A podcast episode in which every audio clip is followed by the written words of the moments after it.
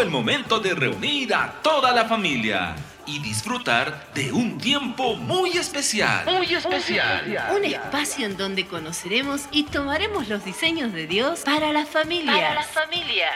Pónganse cómodos que ya comienza. En familia. En familia. Porque Enigma Radio. Enigma Radio.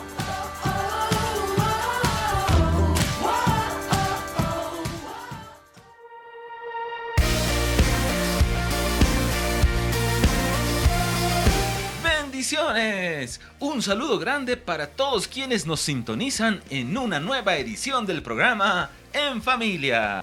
Carla, ¿cómo estás? Hola Josué, estoy muy bien y estamos agradecidos a nuestro Padre por darnos una nueva oportunidad de estar al aire a través de Kerigma Radio. En el inicio de este programa, Carla, tengo una pregunta para ti. ¿Cuál es tu comida favorita? Mi comida favorita es la carne todo lo que tenga carne me gusta. Muy bien. ¿Sabes? Te preguntaba esto porque recordaba un almuerzo al que fui en un buffet en un restaurante y en el que había distintas clases de carnes, quesos, ensaladas, distintas sopas, guarniciones, panes, postres. Ese fue un almuerzo que quedó grabado en mi memoria. Ya de escucharte me dio hambre. Solo que recordé esto porque así como yo disfruté de ese almuerzo buffet, en este programa en familia te hemos preparado varios sectores que sabemos que el Señor ha inspirado para que tú los puedas escuchar y ser edificado. Exactamente. Así que avancemos y vayamos con nuestro primer plato. Digo, con nuestro primer sector junto a Joel e Ingrid.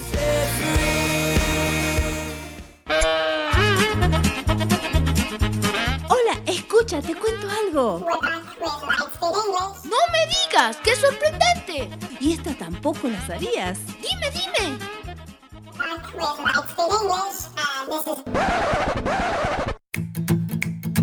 Los temas importantes no solo están en las conversaciones con amigos. Acá en el programa también tenemos algo muy interesante para contarte. Algo muy interesante para contarte.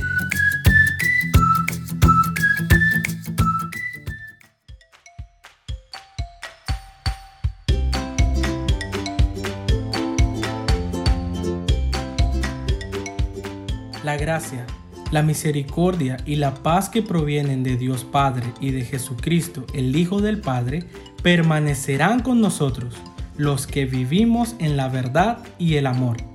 Misericordia, el principio que moviliza la iglesia. Así como acabamos de leer en 2 de Juan 1:3, es importante que pidamos al Padre un corazón misericordioso. Recordemos que la misericordia es un valor que debe caracterizarnos como hijos de Dios, como su iglesia. Así que dispongamos este tiempo para pedir al Padre que nos dé el corazón conforme a Él, el que nos enseña en todo, para todo y en todo, un corazón lleno de misericordia. También tenemos testimonio de Cristo mismo, en misericordia, en amor, en paz, en gracia. Veamos que este versículo que leíamos anteriormente nos habla no solamente de la misericordia, sino de la gracia y de la paz, de donde provienen. Hay un lugar, hay una persona de donde provienen y este es el Padre. Así que si practicamos continuamente la misericordia, vamos a permanecer en la verdad y en el amor. Qué poderoso este versículo. A continuación, vamos a escuchar un poderoso testimonio acerca de la misericordia. Estamos desde una ciudad de Colombia, donde continuamente la iglesia practica misericordia. Recordemos que la misericordia no solamente son acciones, sino es una transformación, un cambio de pensamiento. Y con esta conciencia debemos hacerlo diariamente. El Padre nos ha puesto en la ciudad donde vivimos a desarrollar este precioso valor. Bendecido día a todos los que nos estén escuchando.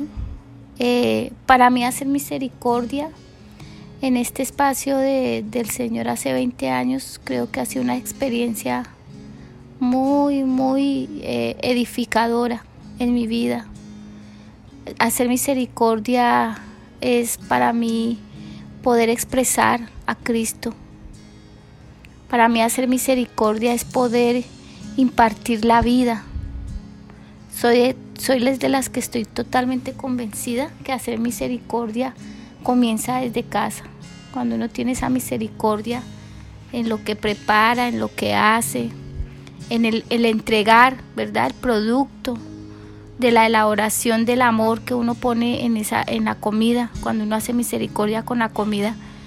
Y salgo a hacer misericordia, yo en esa comida he puesto el ingrediente del amor de Cristo, de que el Señor se revele a las personas, que el Señor las sane cuando comen. Para mí hacer misericordia es, es ser como el viento. Puedo ver en, maneras y entender todo lo que el Señor ha hecho con nosotros en su gran amor. Creo que hacer misericordia debe ser un, un legado en la familia. Eh, soy mamá de cuatro hijos y en, en esas etapas eh, siempre enseñé a mis hijos que mejor era dar que recibir. Para mí hacer misericordia es eso, dar. Dar llenando ese dar con ingredientes donde la persona pueda encontrarse, donde la persona pueda sentir que no está sola, que está con el, con el Señor, que hay un Padre.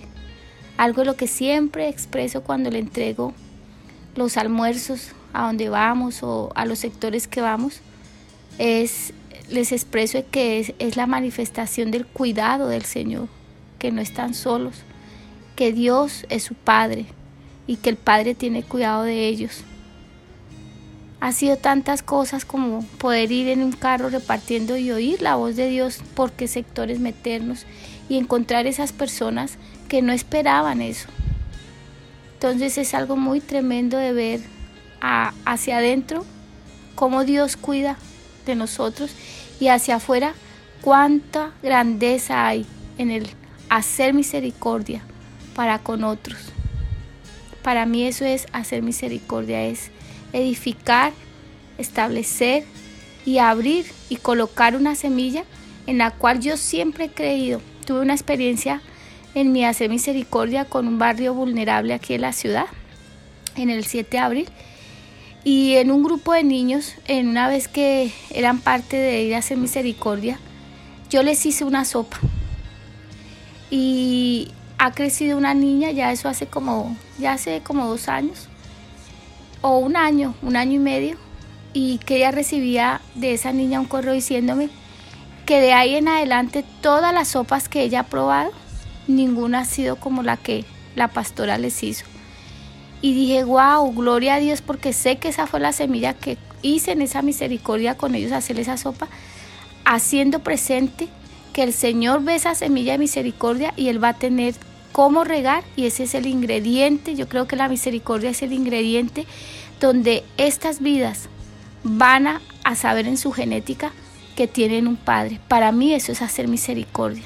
Y, lo, y digo este testimonio porque me llenó mucho, oír a, se llama Rosita, una niña que encontramos muy triste en orfandad en, en, este barrio, y ella recuerda todos los días y que ella me enviaba y me decía, pastora, la sopa que tú me diste es una sopa que no he podido encontrar otra sopa igual. Entonces creo que el hacer misericordia, eso es lo que el Señor busca, eso es lo que el Señor busca, que a través de ese acto de la misericordia podamos... Eh, establecerle al Señor esa semilla y aun cuando fuera el tiempo, el Señor va a hacer que como en Rosita, ella supo saborear una sopa diferente en ese momento de misericordia.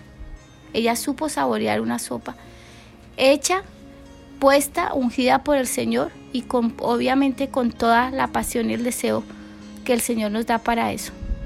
Entonces quería compartir este testimonio en medio de decir que es hacer y aguzo a todo el que llegue esta palabra, que la misericordia, viéndolo en la forma tridimensional del cielo, es lo que nosotros como, como iglesia o como cuerpo de Cristo hacemos, pero el que riega esa semilla es el Señor. Creo que por eso Dios nos manda a hacer misericordia.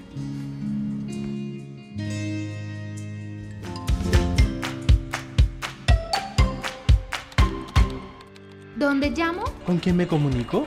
¿Quién me puede atender? ¿Dónde recibo una información clara? Estamos para servirte. Estamos para servirte. Estos son nuestros canales de comunicación. Vía Skype, Joseph House, vía WhatsApp, más 59 177 592 320. vía email Info arroba josephhouse.com y en la web www.josephhouse.com. Muchos países, una cultura hoy.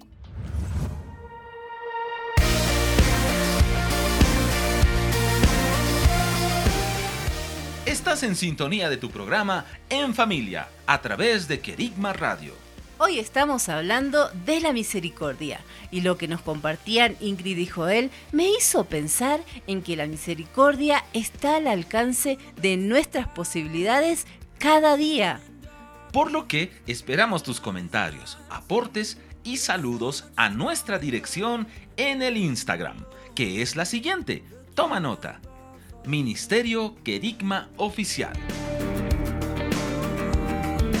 Además, allí podrás ver toda la programación diaria que tiene la radio. Y muy, pero muy fácil, a un clic de ti. En el programa llegó el momento de sentarnos a conversar con nuestros invitados semanales y dejar que la palabra y el amor de Dios puedan fluir en medio nuestro.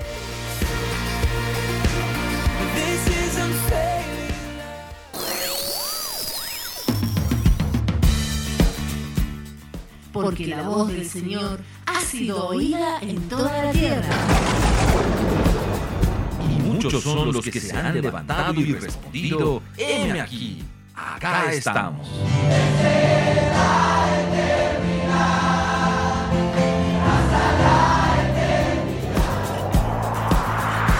Llegó el momento de conversar con invitados especiales. Acá en el programa. Entrevista. Entrevistas. En familia. En familia. En familia.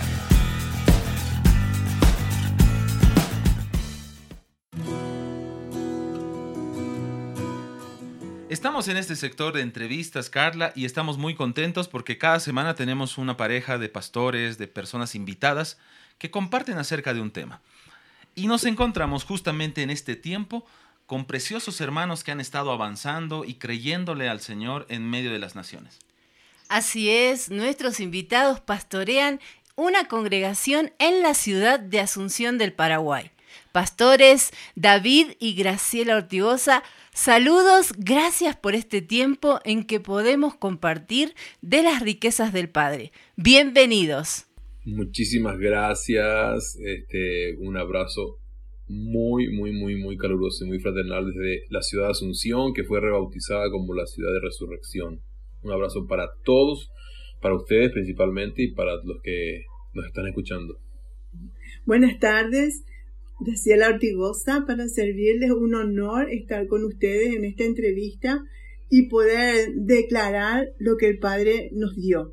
Para que nuestros oyentes puedan conocerlos un poco más, coméntenos acerca de las labores que el Señor les ha encomendado en este tiempo allá y en estos años que ustedes están sirviendo al Señor. Bueno, nosotros comenzamos una congregación que se llama Casa de Amor. Eh, fue un nombre que el Señor nos dio confirmado en varias oportunidades. En el año 2008, a principios del año 2008, luego de estar trabajando con el, con el pastor Fernando Orihuela en varias escuelas que estuvimos de entrenamiento en la ciudad de La Paz, de donde ustedes nos están entrevistando. Así que La Paz para nosotros es un lugar eh, que guardamos en el corazón con recuerdos maravillosos. Luego de un tiempo de estar trabajando, el Señor nos habló de comenzar una, una, congregación que básicamente tenga el objetivo de este, traer el diseño de la nación a la nación. Un trabajo muy grande, ¿no? Pero que empezaba de a poquito con la restauración de personas y familias. Entonces, básicamente, lo que venimos haciendo desde hace ya esos 12 años que comenzó la congregación es trabajar en, primero en lo micro, empezamos con mucho trabajo de sanidad interior, liberación, eh, a personas, a, jóvenes, a, vidas que se acercaban por la misericordia de Dios a, caminar con nosotros, luego hacia matrimonios, luego familias y luego este, el trabajo de la ciudad y de la nación. A partir de, de ese llamado, estuvimos estamos caminando hace 12 años con todo el equipo internacional de, de pastores que trabaja en, en, sus ciudades, en sus naciones, con el mismo deseo, con el mismo anhelo de que, de que el diseño de Dios pueda ser establecido en las generaciones de su, de su nación. Y estamos con, ese, con esa visión, trabajando con las familias, trabajando con las generaciones, trabajando con la nación, trabajando en intercesión, en sanidad, trabajando en guerra, pero también tenemos un área bastante desarrollada, bastante particular, que es el tema de las artes, que hace que antes de ser congregación veníamos desarrollando en un ministerio que se llama Grano de Mostaza, que después se unió, digamos, se fusionó con la congregación. Básicamente estamos trabajando de entonces en la restauración de la ciudad, de, de las casas, de las familias, la nación, la ciudad, y también a través de las artes usamos como una herramienta muy poderosa eso, eh, el de comunicar lo que Dios está hablando en cada temporada a la tierra, ¿sí? Agregar que que Dios puso en, nuestro corazón una pasión muy grande por, ayudar a los demás, por ayudar a las personas, a las personas con, necesidad, ya sea por precariedad económica o también indigentes. Pastores, con toda la vivencia que el Padre les ha permitido desarrollar, ¿qué es la misericordia para ustedes? podemos tener mucho conocimiento de Dios, saber mucho, conocer, saber sus obras, tener un testimonios maravillosos de lo que Dios ha hecho, pero si no tenemos, si tenemos un corazón endurecido, no tenemos intimidad con Él, que es la razón de vivir. No vivimos por hechos, vivimos por la comunión. Entonces, principalmente la misericordia es uno de los elementos que Dios puso, uno de los elementos hermosos de Cristo que Dios puso para desarrollar en la iglesia, para que nuestro corazón nunca se endurezca. Básicamente va por ahí. Por otro lado, la misericordia es una manera de hacer negocios con Dios y lo digo de una manera muy delicada, ¿sí? No lo quiero decir de una forma que suene feo, que suene mal. Pero en Proverbios 19, 17 dice que el que, el que da al pobre le está prestando a Dios. Está haciendo un préstamo a Dios. Y después dice, se encarga de decir, y él se lo devolverá.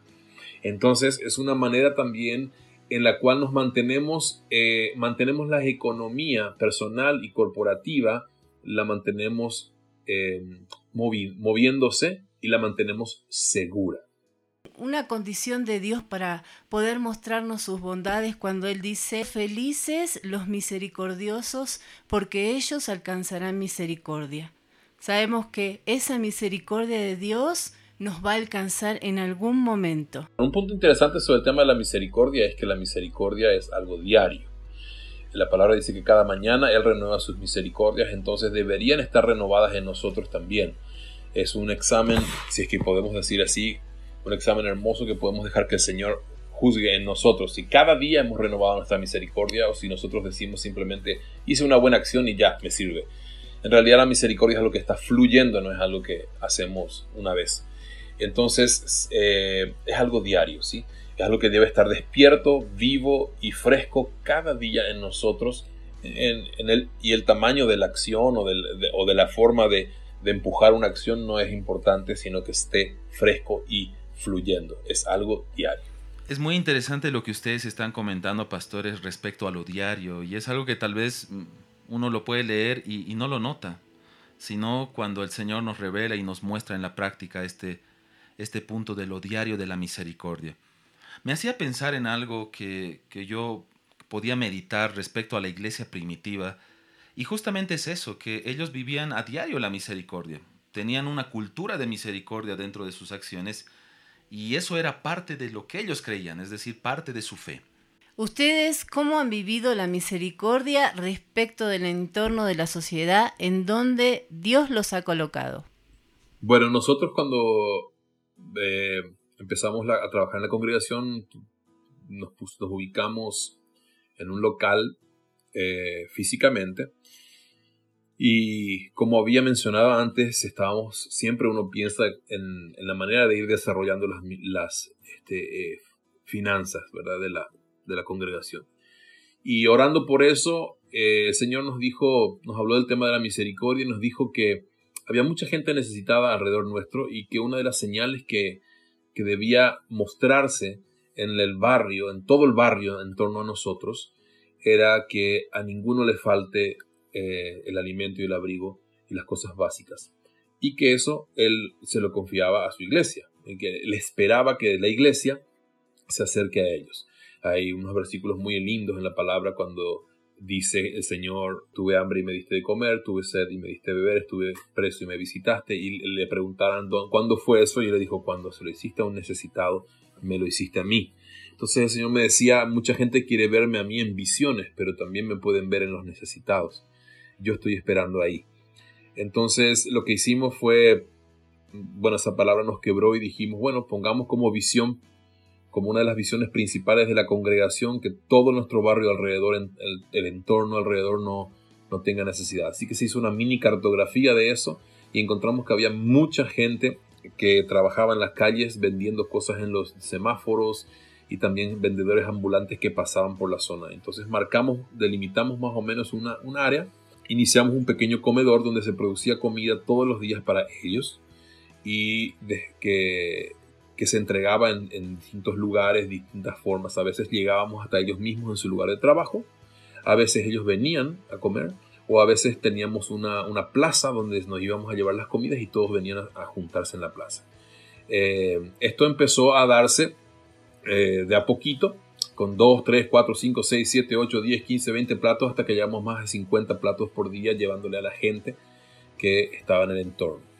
Esto lo hacíamos eh, eso empezó a tocar otras áreas de la congregación que voy a hablar un poquito después, pero que lo que quiero mencionar es que toda la congregación se empezó a tener que involucrar. Al principio era un pequeño grupo, después toda la congregación empezó a involucrarse, involucrarse, involucrarse. Después comento un poco más sobre eso. Hay testimonios maravillosos de esto. Yo me acuerdo de un, eh, un famoso mendigo llamado Aristóbulo que vivía en la esquina, él, vivía en la esquina y él inspiró una obra de teatro que, que hicimos que se llama El mendigo y el vagabundo y a él lo visitamos eh, cuatro o cinco veces a la semana, le damos comida todos los días y le visitamos cuatro o cinco veces a la semana y simplemente nos sentábamos en su living. El living era una cajita de manzanas en la, vereda a, conversar con él a compartir con él sobre, sobre la vida, sobre el Señor. Eh, a todos le hablamos del Señor, a todos le predicamos, a todos les compartimos la verdad, a todos le abrimos. Pero el Señor nos dijo una cosa, no quieran ustedes traerlos a la congregación, dejen que, dejen que mi amor les rodee, denle lo que necesitan, dejen que ellos hagan con lo que ustedes le entregan lo que quieran. O sea, fue una palabra muy linda. Pero era hermoso compartir con ellos. Me acuerdo de un, holandés llamado Roberto que estaba tirado en la calle, que se acercó un día a él, aparte de recuperarlo físicamente, él fue a vivir a una casa, una casa de la congregación lo adoptó y le ayudamos a que pueda volver a Holanda con sus papeles, con sus cosas, porque él había venido y tuvo, fue embaucado, tuvo un problema policial y lo casi lo mataron y quedó como un mendigo en la calle. O realmente un mendigo. Cuando llegó tenía gusanos en todo el cuerpo. Y, bueno, ese hombre está hoy de vuelta con su familia en, en Holanda. Me acuerdo de una vendedora que se, llamaba, que se llamaba Verónica, una vendedora de diario que estaba metida en, en, en drogas y pornografía tremendamente. Y venía todos los días a, a comer y ella hoy en día es una líder en su congregación. Eh, aparte de entregarse al Señor, se fortaleció y hoy está como líder en la congregación donde está. Se empezó a generar un centro de sanidad, no solamente porque teníamos cursos de sanidad interior, sino un centro de sanidad a las personas que estaban en todo el, entorno. Me acuerdo mucho que los, siempre nos recordamos que los mismos vendedores ambulantes venían, un grupo de vendedores ambulantes venían dos, tres veces al mes siempre a regalarnos cosas y el Señor nos decía, ven, ustedes están formando en ellos el principio también de dar. Entonces ellos venían y nos regalaban cosas que vendían, frutas, eh, limones, eh, a veces nos querían regalar CDs o DVDs truchos, como se dice, entonces decíamos, no, no, eso no, muchas gracias. Pero venían y decían, ven, les venimos a regalar, ¿cómo les podemos pagar? Fueron muchos años, hoy, hoy las cosas han cambiado y después mencionaremos un poco de eso, pero fueron muchos años donde todo el tiempo estábamos compartiendo con Jesús, el amado Jesús en esas personas. Mientras, eh, eh, Pastor David, usted comp- compartía con su esposa esto de, lo que Dios está haciendo y ha hecho en este tiempo allá, recordaba una frase que yo leí y decía, era un comentario de un versículo acerca de la misericordia en la Biblia, y decía, cada vez que mostramos compasión, nuestro carácter se fortalece.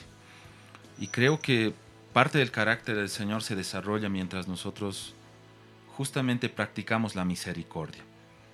¿Hay algunas otras acciones más que el Señor les haya llevado a desarrollar en el barrio por medio de la misericordia? Eh, a medida que íbamos trabajando con estas personas, las necesidades básicas, empezamos a, a generar una, una, un espíritu o un ambiente de sensibilidad. O sea, ya las necesidades de los demás eran muy notorias, ¿verdad? Y yo creo que ese es una, un estado en el que tenemos que estar en alerta. Cuando no nos interesan las necesidades de los demás, caminamos por ahí siempre ensimismados, siempre pensando en, en nuestros mismos problemas, eh, en cómo salirlos, cómo res resolverlos que es una pequeña parte de nuestra vida, pero que también muchas de las soluciones de nuestros problemas vienen cuando estamos concentrados en ayudar a los demás.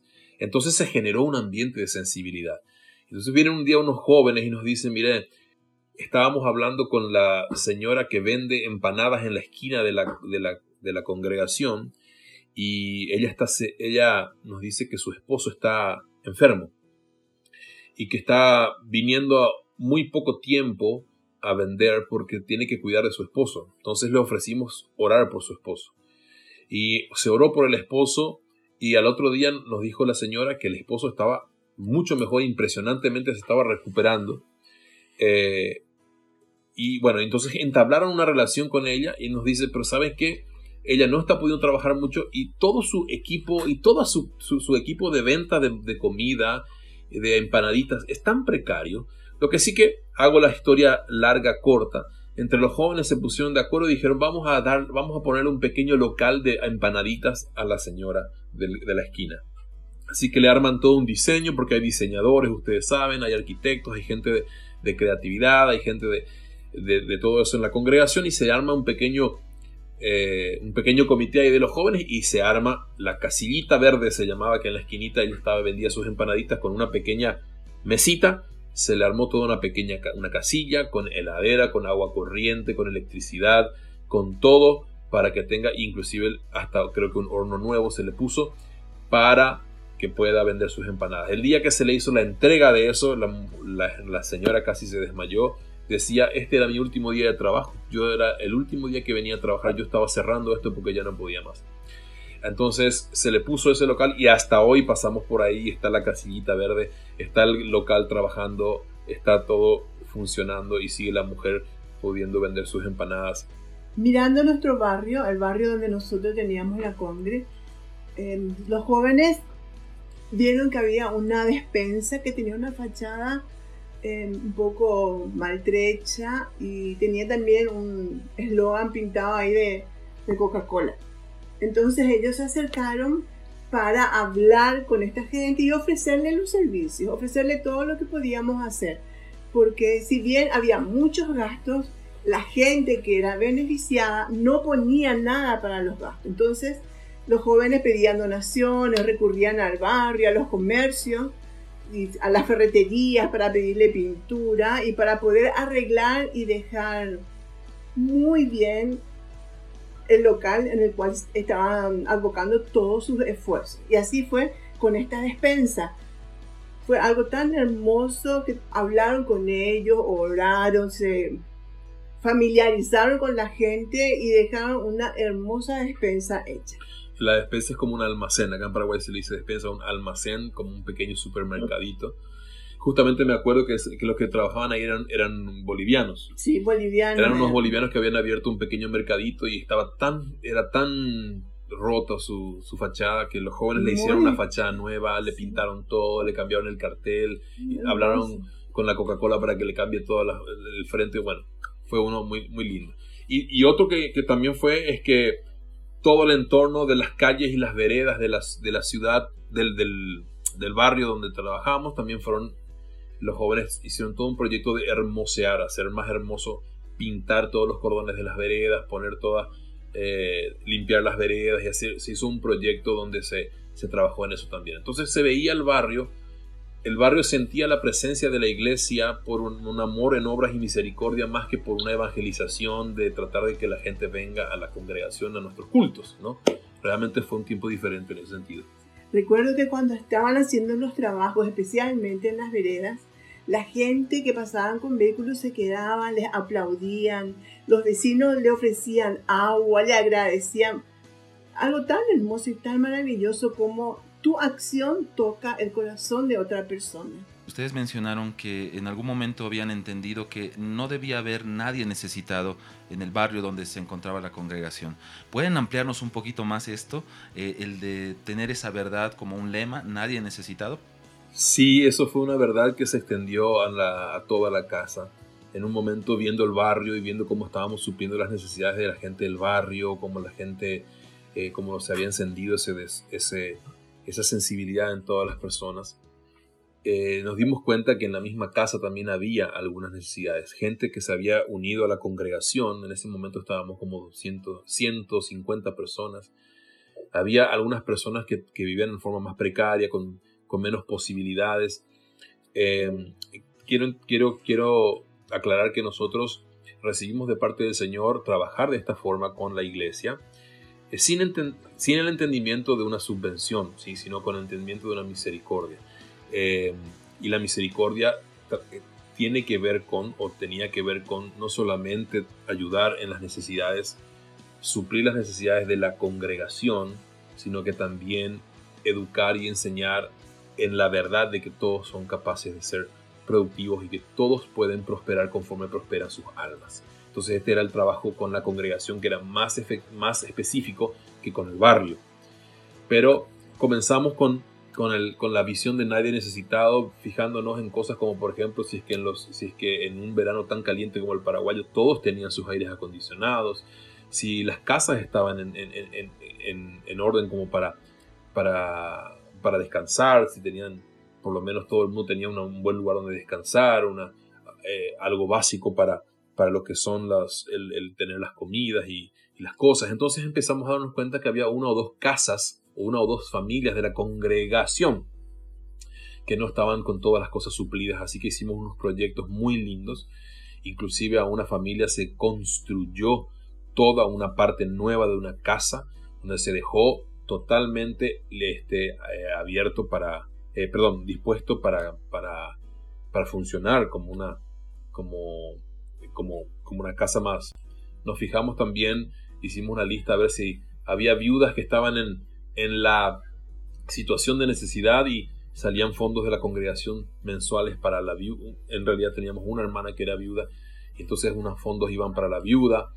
Este, teníamos una familia a la vuelta de la congregación que eran muy ancianos, a ellos también se les visitaba y se les llevaba comida todos los días. A otro hermano que trabajaba en un taller mecánico se le llevaba la comida todos los días. A una, a una familia que también estaba, eh, su esposo, el, el varón, dejó de trabajar por unos meses para poder cambiar de trabajo y encontrar otro trabajo, se le llevaba las comidas. Entonces empezamos a tomar una, una conciencia de tener entendimiento de que toda la casa estábamos están bien porque de repente la palabra dice tú tienes tres, tres camisas y el otro no, tiene ninguna, ¿verdad? Entonces el tema era, bueno, ¿quién no tiene camisa? Yo tengo cuatro, ¿verdad? Y yo tengo dos, dos zapatos lindos y te veo que viene siempre con el mismo zapato roto. O sea, toma mi zapato y compartamos lo que, lo que me sobra. Y eso empezó a darse, empezó a formarse de una manera muy interesante, muy linda. También un jovencito que estaba saliendo de las drogas, entre tres jóvenes le pagaron un, departamento para que él pueda salir del entorno de las drogas y todos los meses le pagaban el departamento y, le ayudaron y hoy en día el chico está firme. O sea, se empezó a generar en torno a la congregación que todos estemos atentos a la necesidad de la casa y de las casas. Se generó un tema donde todos estamos sensibles a que nadie esté necesitado. Y repito, también está el tema de la semilla de la prosperidad nosotros como congregación nos encargamos de pelear que la gente crea que el Cristo y el Espíritu que está dentro de ella es un espíritu próspero, un espíritu que va a llevarle a su corazón, su alma, a una prosperidad que le va a ser próspero y fructífero en todas las áreas de su vida. Entonces, pero hay momentos en que necesitan de la acción misericordiosa de la familia y de la casa. y eso se generó bastante bien. Qué lindo lo que estamos compartiendo, pastores. Creo que todos en algún momento de nuestras vidas hemos hecho misericordia. Les quiero hacer una pregunta, porque escuchaba los de las camisas, ¿no? Cuando tenemos, vemos a alguien que no tiene y nosotros tenemos tres o cuatro en el ropero, podemos darlas. Pero también hemos visto eh, muchas veces en la iglesia que la gente ha llevado de lo que sobraba o de lo que no servía. Ahora la pregunta es, ¿cuál debería ser la motivación correcta a la hora de hacer misericordia?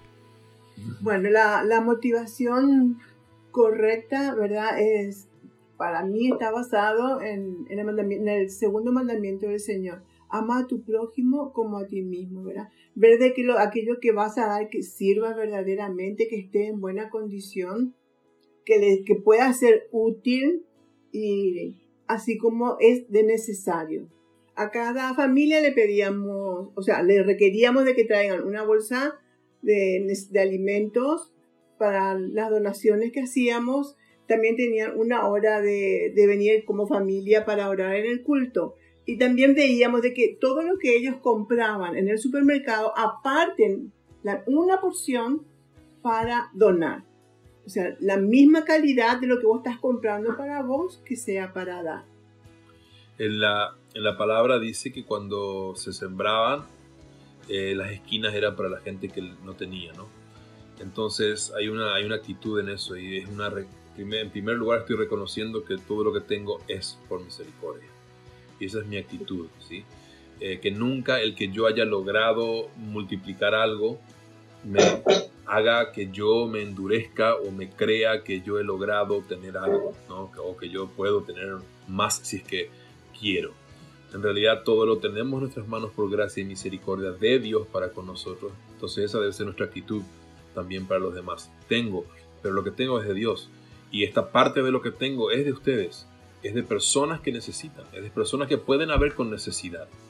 Entonces mi actitud es, yo estoy reconociendo y me estoy salvando no es que estoy haciéndole un favor, me estoy salvando a mí mismo, estoy salvando mi tierra, estoy salvando mi economía, estoy salvando mi, eh, mi cosecha al reconocer que es de otros también lo que está en mi mano. Es cierto, y cuando nosotros vemos eh, el diseño de la misericordia, es que podamos mostrar a Cristo, que podamos mostrar su corazón, su amor, sus palabras y también sus acciones, que muchas veces las acciones hablan más que las palabras, ¿cierto? En este tema de la misericordia, ¿cómo han visto ustedes eh, eh, este diseño en cuanto a lo que provoca la misericordia? No podemos llamarle recompensa, ustedes lo han mencionado. ¿Cómo han visto eh, el resultado de obrar en misericordia, no solo ustedes, sino con todo un grupo de familias en la congregación?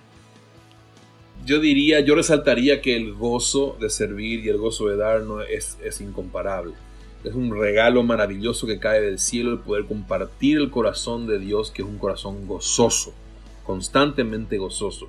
Por el contrario, cuando estamos reteniendo, sí o sí vamos a tener angustia, sí o sí vamos a tener tristeza, otras cosas que no sabemos de dónde vienen, a veces simplemente estamos reteniendo.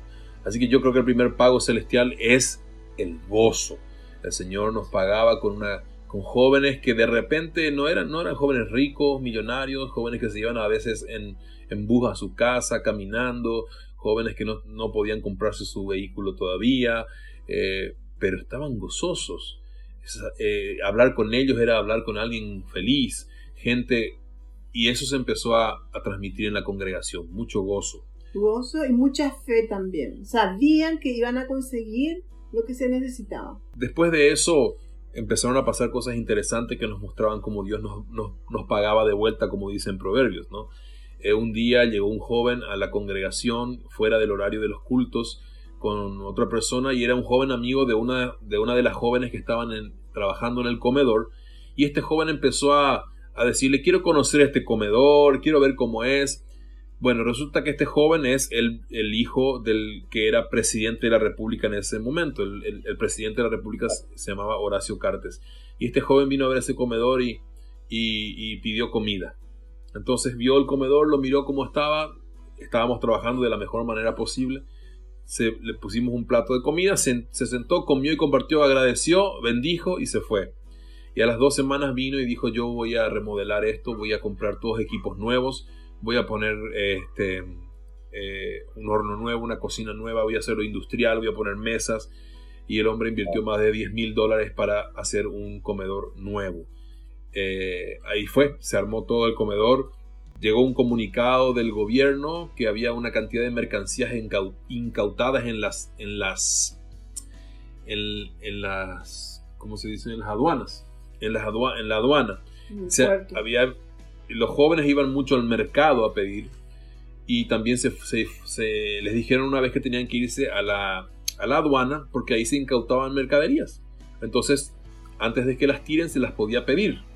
Entonces una vez se hizo una nota y dijo, en vez de tirar estos tomates que vienen aquí, que, que vienen de contrabando y se están incautando, entonces se le puede dar a algún, algún comedor que está ayudando a gente.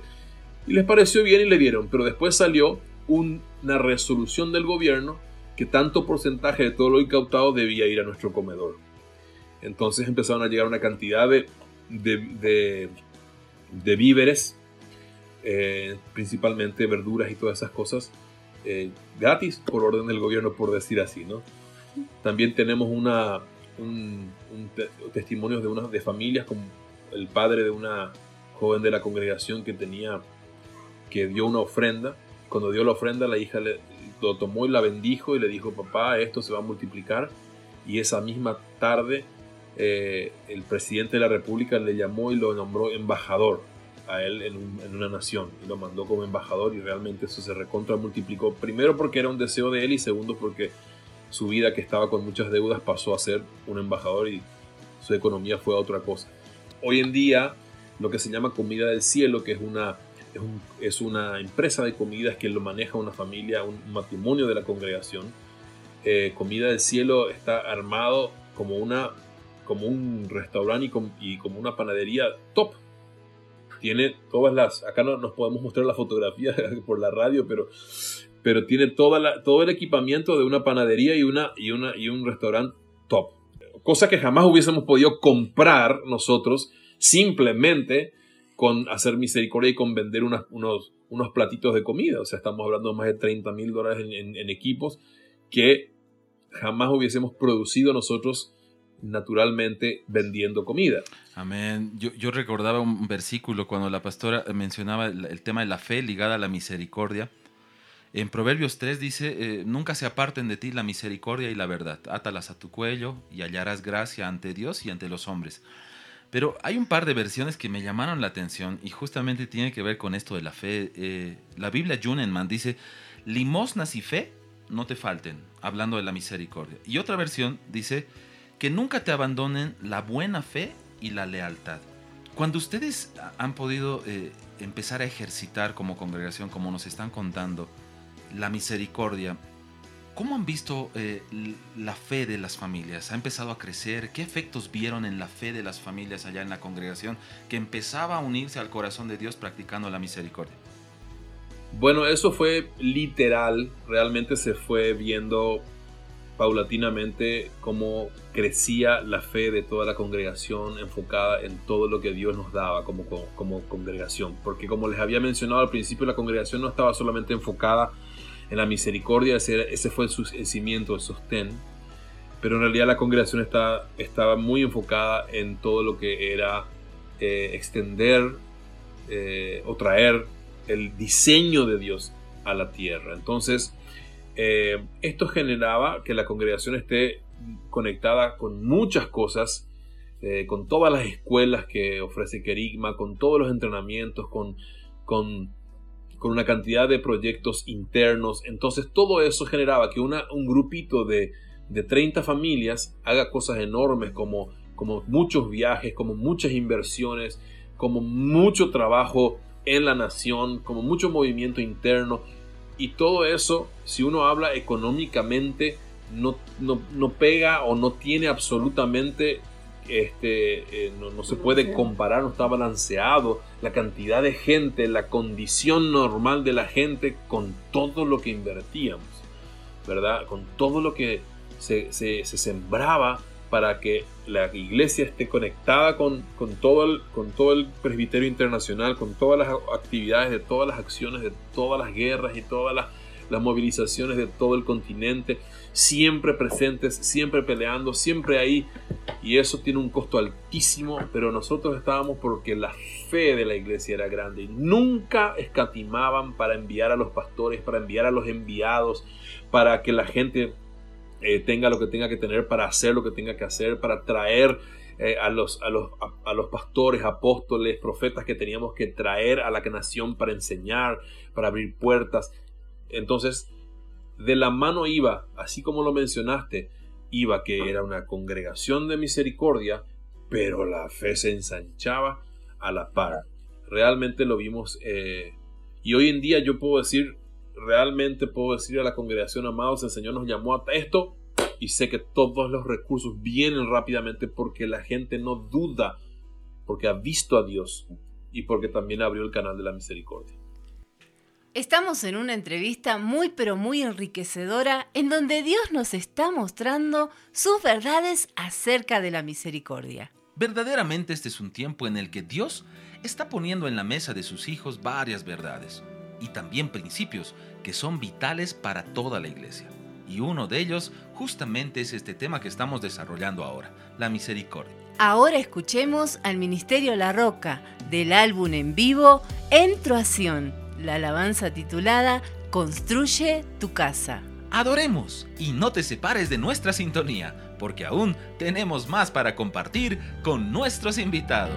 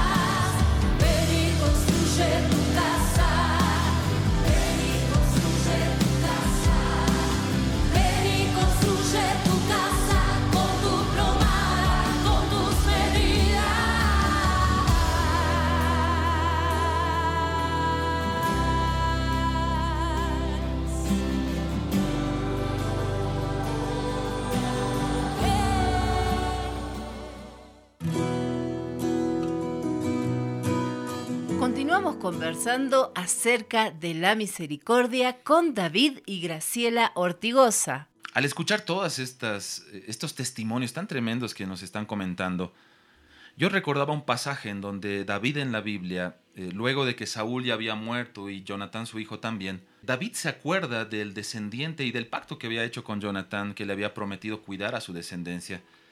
Y, y dice algo muy interesante. Dice, busquen alguien de la casa de Jonathan, de Saúl, a quien yo pueda hacer misericordia. Y, esto literalmente liga la misericordia con la acción, ¿no? Por lo menos en gran parte de la misericordia vemos que es así, es que está ligada a la acción. ¿Qué consejos les podrían dejar a ellos, a esas personas que dicen yo quiero eh, fomentar, hacer crecer la misericordia en mi familia, en mi vida, quiero ser una persona llena de misericordia?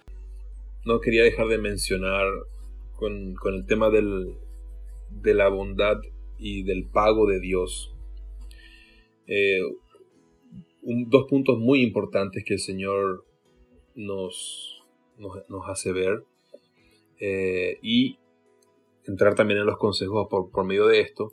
En primer lugar, quiero recalcar que el gobierno del presidente Cartes, que fue el gobierno cuando nosotros comenzamos la, a hacer estas acciones de misericordia y todo el gobierno eh, que tuvo este, el periodo de gobierno que estuvo durante ese tiempo, eh, fue el gobierno que cuadruplicó la inversión en obra social e infraestructura en la nación. Con esto quiero decir que la iglesia es la, el, termómetro de la nación.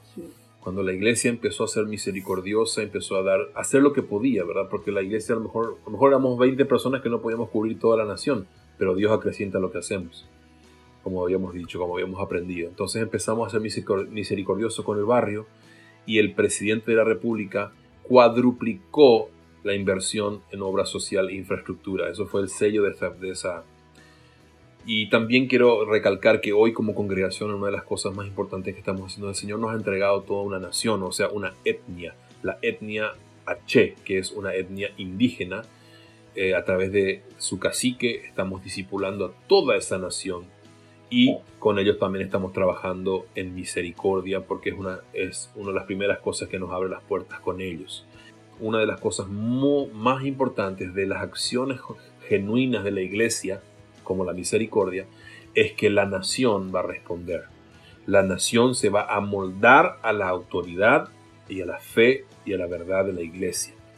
Entrando en el tema de los consejos para la gente, eh, nosotros le decíamos a la gente, empezar, empezar con que cada vez que vas al supermercado para comprar para ti, siempre compres para otro también. Cada vez que vas a comprar algo, algo que es para ti y para tu casa, siempre incluyas a otro que no tiene. Entonces, eh, lo que hacíamos era, la gente, yo voy al supermercado y quizás no todo lo que compro lo duplico, pero lo que sí, pero parte de lo que compro lo duplico. Entonces me compro un kilo de arroz, no, voy a comprar dos kilos de arroz. Eh, la misma marca, lo mejor. Inclusive ocurrió que muchas familias empezaron a comprar cosas buenas porque nosotros para el comedor siempre usábamos cosas de primer nivel. Nada de aceite reciclado, todo nada. Siempre de buen nivel porque le doy como, como, como me lo daría a mí mismo. O sea, le estoy amando como me amo a mí mismo. O sea, era no porque tenga necesidad le puedo dar cualquier cosita que me sobra. Entonces, eh, uno de los consejos que le dimos a la congregación y cómo empezamos a trabajar es, amados, pongamos, tomemos de Cristo este pensamiento. Haya en nosotros este sentir, ¿verdad? De que cada vez que yo voy a comprar para mí, compro para otro. Y eso se generaba una bolsa que se traía después a la casa y la casa lo administraba para la gente necesitada. También nosotros eh, dimos el consejo de adoptar, adoptar etnias. Y para nosotros una etnia en el lenguaje de la congregación no era una necesariamente una etnia indígena, sino que era cualquier cosa. Podía ser una persona, podía ser un anciano de, un, asilo de ancianos, podía ser una familia, podía ser eh, las prostitutas de la esquina, como lo adoptó una, una joven, dos jovencitas, eh, orfanatos, lugares, ¿sí? Había una, una joven, dos jóvenes que siempre se iban a su casa por la noche y se bajaban en la esquina del ómnibus y en la esquina había unas jóvenes eh, prostituyéndose. Entonces ellas adoptaron a esas mujeres como la etnia. ¿Qué significaba que cada familia y cada persona adopte una etnia? empezábamos a orar por su necesidad y empezábamos a suplir su necesidad. Entonces estas jovencitas le llevaban ropa a las prostitutas, le llevaban café, le llevaban comida, eh, a otras, aparte de compartirles la palabra y el testimonio de Cristo, por supuesto, pero lo importante era que sea una etnia que yo me, me dedique un año. Y todo esto dentro del contexto de que veías una necesidad y tu corazón debía abrirse a suplirla. Si no la suplías tú, podías ayudar a suplirla o podías inspirar a otro que lo supla, pero que tú, tú, que tú, que siempre tendamos o que nuestra tendencia sea suplir. En ese suplir Dios se mete con nosotros. Yo busco una cosa, Dios mete diez más. Yo pongo una cosa, Dios suma. Nos pasó no solamente con adoptar etnias eh, nacionales, sino también adoptamos una etnia y, y yo creo que esta, esta historia, por lo menos en la comunidad internacional que nosotros trabajamos, fue muy conocida cuando nosotros trabajamos con una etnia en China, los Moshis en China. Toda la congregación adoptó a los Moshis. Entonces eh, enviábamos dinero, enviábamos dinero para los partos de, las, de, de los niños que iban a nacer, que eso era para nosotros cuidar a las generaciones. Y esto generó una conciencia en todos de trabajar a favor de, eh, de la necesidad no solo de Cristo, sino cualquier otra necesidad de lo que estaba, de lo que está alrededor nuestro. Como la misericordia está relacionada con el corazón y con el amor, con el amar a la miseria, o sea, generalmente nuestro corazón es mm, egoísta, entonces si vemos alguna miseria rechazamos y una forma de luchar en contra de eso es justamente es vencer el egoísmo, porque lo contrario al amor es el egoísmo. Entonces, cuando yo estoy venciendo mi egoísmo, estoy teniendo amor. Por eso que dábamos esa indicación de comprar. Lo mismo que compras para vos, compras también para otra persona. Básicamente con el tema de, de generar esta, esta mentalidad de, de, alguien con, de alguien a quien ayudar, a quien suplir, desde el momento que estoy caminando por la calle, veo un papel en la calle, me paro, lo levanto y lo tiro porque estoy entendiendo que soy un suplidor de necesidades, no un simplemente observador de, necesidades. Estoy trabajando con mi corazón. Entonces, la misericordia es una herramienta maravillosa para mantenernos vivos, mantenernos fuera de nosotros mismos y, como dijo Graciela, amar la miseria, que es un sentimiento mucho más superior de que simplemente una emoción es simplemente algo que nos estira hacia la salvación de nuestra alma para que no se endurezca nuestro corazón. ¿Qué es lo que hizo el Señor con nosotros? Que está en Filipenses 2, ¿verdad? Sí. Que no vio el ser igual a Dios como cosa que eh, aferrarse, sino que se despojó y sabemos todo lo que viene después. Entonces, nuestro consejo es que nos abramos a lo que nos rodea. lo principal, abrámonos a lo que nos rodea y sepamos que somos suplidores otro consejo que podemos darle a las congregaciones es que reconozcan a los hermanos don. En Romanos 12 habla sobre los dones y en Romanos 12, 8 menciona el don de la misericordia, que es un don. Yo hasta, ahora hablamos de la misericordia como forma de vida y como algo que nos salva, pero también hay hermanos dones, esos hermanos que no pueden respirar sin ver las necesidades y son gente hermosa. Entonces se, les puede a ellos dar eh, la responsabilidad de organizar ciertas cosas, no de solo ellos hacer misericordia. Yo no creo que solo ellos puedan, sean, sean los que van a hacer, simplemente que a ellos les nace mucho más que a otros, pero no son ellos los que lo van a hacer, pero sí pueden coordinarlo, porque van a ser excelentes para coordinar. Pero yo lo daría o haría eso después de que la congregación se está metiendo como conciencia en todo eso hoy en día la congregación Casa de Amor no funciona más en un, en un templo, funcionamos en casas. ¿eh? Son ocho casas, Casa de Amor son ocho casas, ¿sí? Que se están desarrollando en lo mismo que nosotros. De alguna forma, en lo micro se está dando lo mismo que se daba en lo macro. Qué lindo, sed misericordiosos como nuestro Padre es misericordioso. Dios es el primero en hacer misericordia. Él la hizo con nosotros mismos. Y tomamos esto que nos están diciendo, no damos para recibir, sino que recibimos cuando damos. Ya en la parte final, eh, pastores, el tiempo corre rápido y sabemos también que las personas han sido desafiadas con esta palabra de misericordia, porque ciertamente la misericordia te confronta, primeramente con el corazón de Dios y con nuestra condición, con cómo estamos respecto a este tema. Sus palabras finales eh, para la gente que nos está escuchando y también quisiera pedirles que si ustedes pueden, tienen alguna página, porque sabemos que Kerigma Radio está llegando a muchas naciones, gracias al Señor, y también hay gente que tal vez sienta en el corazón contactarse con ustedes, acercarse a lo que el Señor está haciendo allá o en las naciones, también puedan compartirnos. Bueno, nosotros queremos alentarle a la iglesia a la misericordia, queremos alentarnos a todos. Cada mañana nos alentamos a esto, no es algo que, que se hace una vez y para siempre. Aunque el Señor es tan bueno que nunca deja de, de dar todo su pago por cualquier pequeña acción, esto es algo que cada amanecer no solamente se renueva en el deseo, sino se renueva en, la, en lo creativo. O sea, cada amanecer hay alguna nueva forma de ser misericordioso, hay una forma diferente.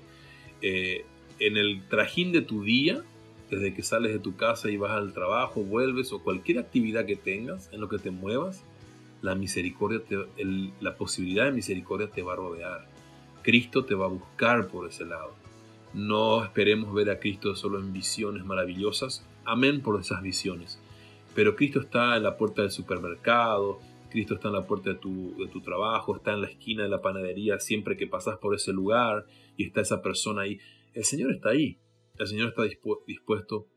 Así que nos aliento a ser conscientes de lo que nos rodea, soltando eso que está dentro nuestro que nos hace pensar todo, el tiempo en cómo protegernos, soltar eso y decir, lo que me rodea precisa de Cristo en mí. Y todo lo que me falte de Cristo, gran parte de eso se va a desarrollar en mí al yo suplir otras necesidades y ser consciente de lo que está alrededor mío. Otra cosa que quería, otro consejo, otra indicación que me parecía muy conveniente dejar es que de repente el Señor te habla y quizás no te das cuenta que te está hablando, pero si sentís un deseo de ayudarle a una persona o de sacarte tu zapato y darle a esa persona y vos seguís descalza o seguís manejando descalza o andando descalza, que lo hagas. Que lo hagas porque es una dirección que Dios te está dando. Solamente que no lo sentís directamente, o sea, no sabes, Dios te dijo esto, pero si vos tenés ese deseo, hacelo porque Dios de otra manera te va a devolver lo que vos hiciste, Dios, en bien, Dios por otro, por un necesitado, por alguien que sufre, hacelo. O si ves que alguien está vendiendo sándwiches o, o lo que sea, y si sentís deseo de dar tu dinero para comprarle todo lo que está vendiendo, hacelo. Hacelo porque es por fe. Y el Señor te va a retribuir. Tener Confianza en los impulsos de misericordia que Dios pone en nosotros. Confiar en que Él es bueno y que sus pensamientos que vienen a nosotros no los debemos detener. Porque así es como Dios se mueve en la tierra. No solamente a través de una prédica.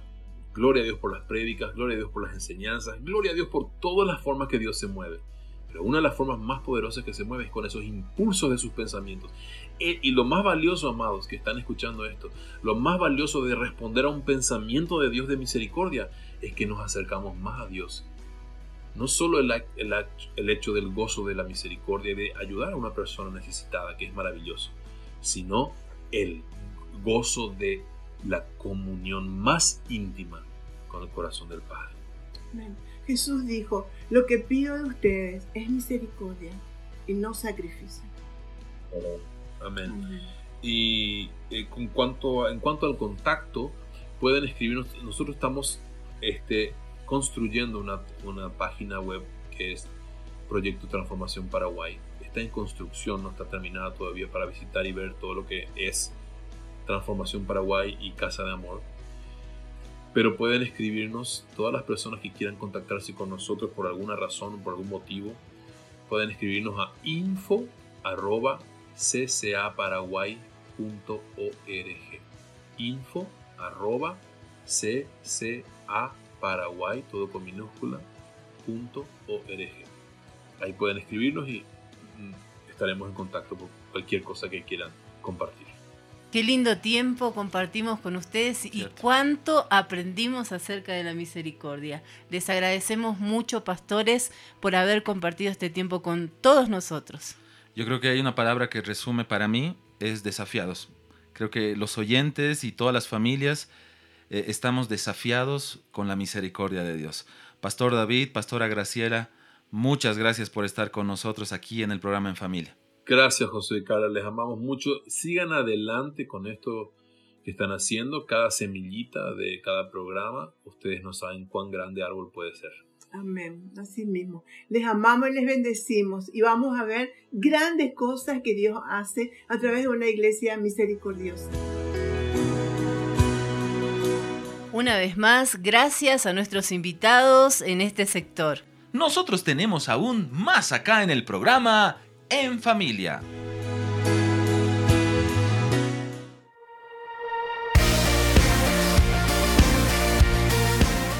Estamos en el programa En Familia a través de Querigma Radio. Y llegó el sector de los más pequeños.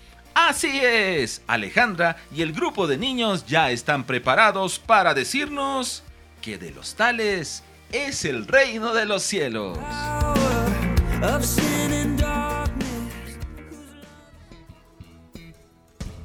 Dejad a los niños y no les impidáis venir a mí. Porque de los tales es el reino de los cielos.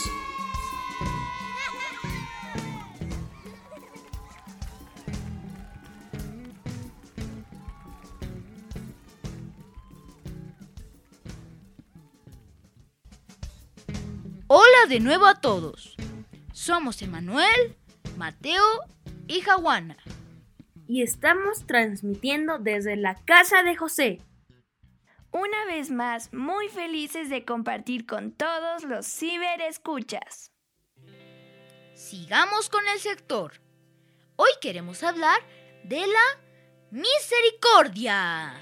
Así es, la misericordia debe ser parte de nuestras vidas. Pero, ¿qué es misericordia? Virtud que inclina el ánimo a compadecerse de los sufrimientos y miserias ajenos. ¿Qué? Lo vamos a explicar mucho mejor. ¿Recuerdan cuando la profe Ale nos enseñó qué era misericordia? ¿Cómo olvidarlo? Yo no estuve en clase. Uh, mate. Por un lado te salvaste de... ¡El terrible olor! ¡Uf! Sí, te salvaste de ese terrible olor. ¿Qué fue lo que pasó? ¿Qué les hicieron? Estábamos en la clase y la profe Ale nos pidió que nos quitáramos los zapatos. ¿Qué? Sí, mate. Y ya sabes que algunos zapatos, pues, no huelen muy bien. Pero eso no fue todo. La profe Ale nos dijo que nos pusiéramos los zapatos de otro niño. ¿Qué? No puede ser. Ninguno quiso hacerlo. Entonces, la profe Ale se puso los zapatos de la profe Jessie. ¿De verdad? Chicos, no jueguen con eso. De verdad, Mate. Y así nos explicó lo que es misericordia.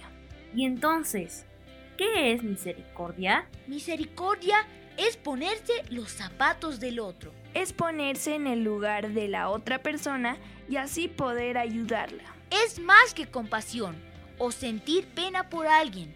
Al ponernos en su situación, podemos ayudarlo como Dios lo haría. ¡Wow! ¡Qué tremendo! Así que eso es misericordia. Sí, y así aprendimos lo que es misericordia. Esperen, mi mamá me enseñó que Cristo tuvo misericordia de nosotros. Así es, Mate. Dios tuvo misericordia de todos nosotros y por eso pudo salvarnos del pecado y de la muerte. Sí, sí, pero ¿se dan cuenta de lo que realmente hizo? Jesús, siendo Dios, se puso en nuestros zapatos. Él se hizo hombre. Jesús se puso en nuestro lugar y fue a la cruz, en lugar de nosotros. Escuchen bien, nosotros debíamos morir en la cruz, pero fue Jesús el que murió y así nos mostró su misericordia. Mate, eso es tan hermoso. Y hay algo más. Jesús vivió todo lo que nosotros vivimos, pero nunca pecó. Y cuando murió, no se quedó en la tumba, sino que resucitó y nos llamó a vivir una vida como la de Él, sin pecado.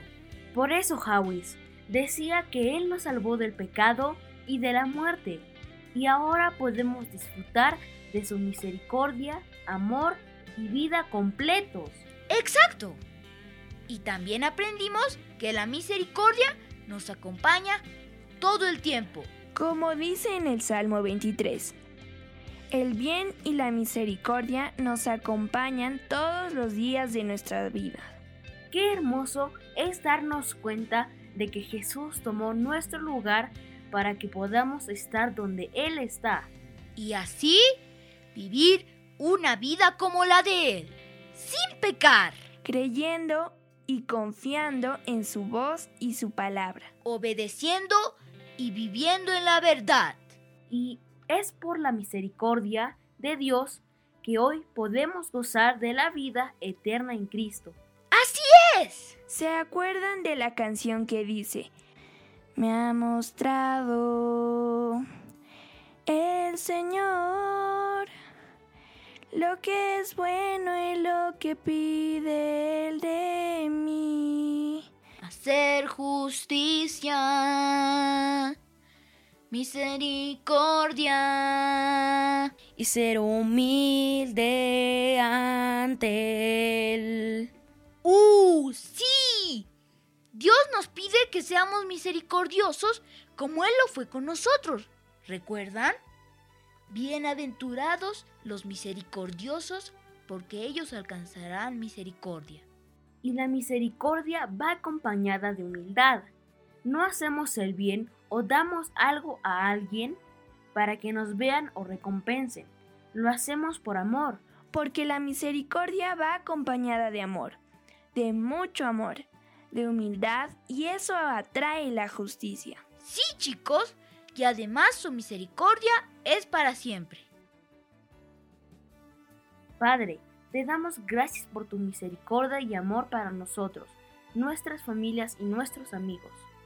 Jesús, Gracias por tomar nuestro lugar en la cruz y vivir sin pecar para que nosotros vivamos una vida igual a la tuya. Gracias papá, porque tu misericordia alcanzó a muchas generaciones y llegó a nosotros y alcanzará las generaciones que vienen.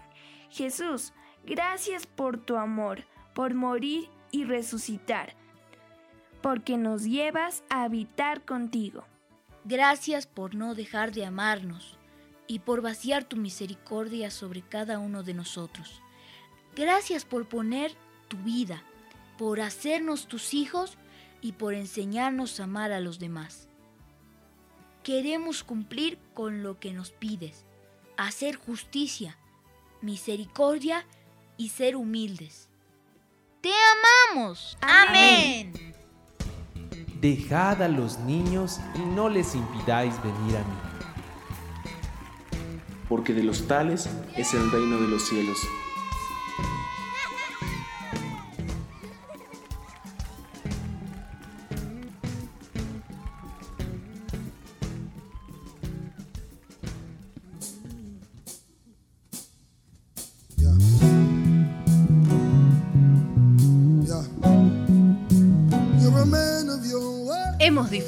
Mucho de este programa y esperamos que tú también lo hayas hecho. Con el favor de Dios, nuestro reencuentro será dentro de siete días. Antes de irnos, debo mencionarte lo que dice Proverbios capítulo 3. Nunca se aparten de ti la misericordia y la verdad. Átalas a tu cuello y hallarás gracia y buena opinión ante los ojos de Dios y del hombre. Hoy te alentamos a practicar la misericordia, a llevarla como un collar, algo que todos puedan ver y que muestre el carácter de cómo es nuestro Dios a todas las personas con quienes nos relacionamos.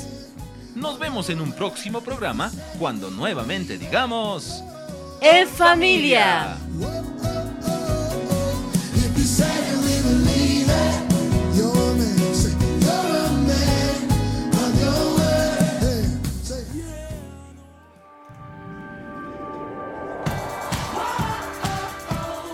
Tiempo de compartir las verdades de Dios para las familias. De haber sido edificados con su palabra.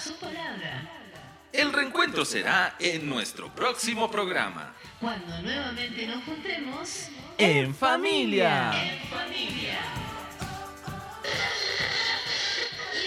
Por Querigma Radio. Querigma Radio.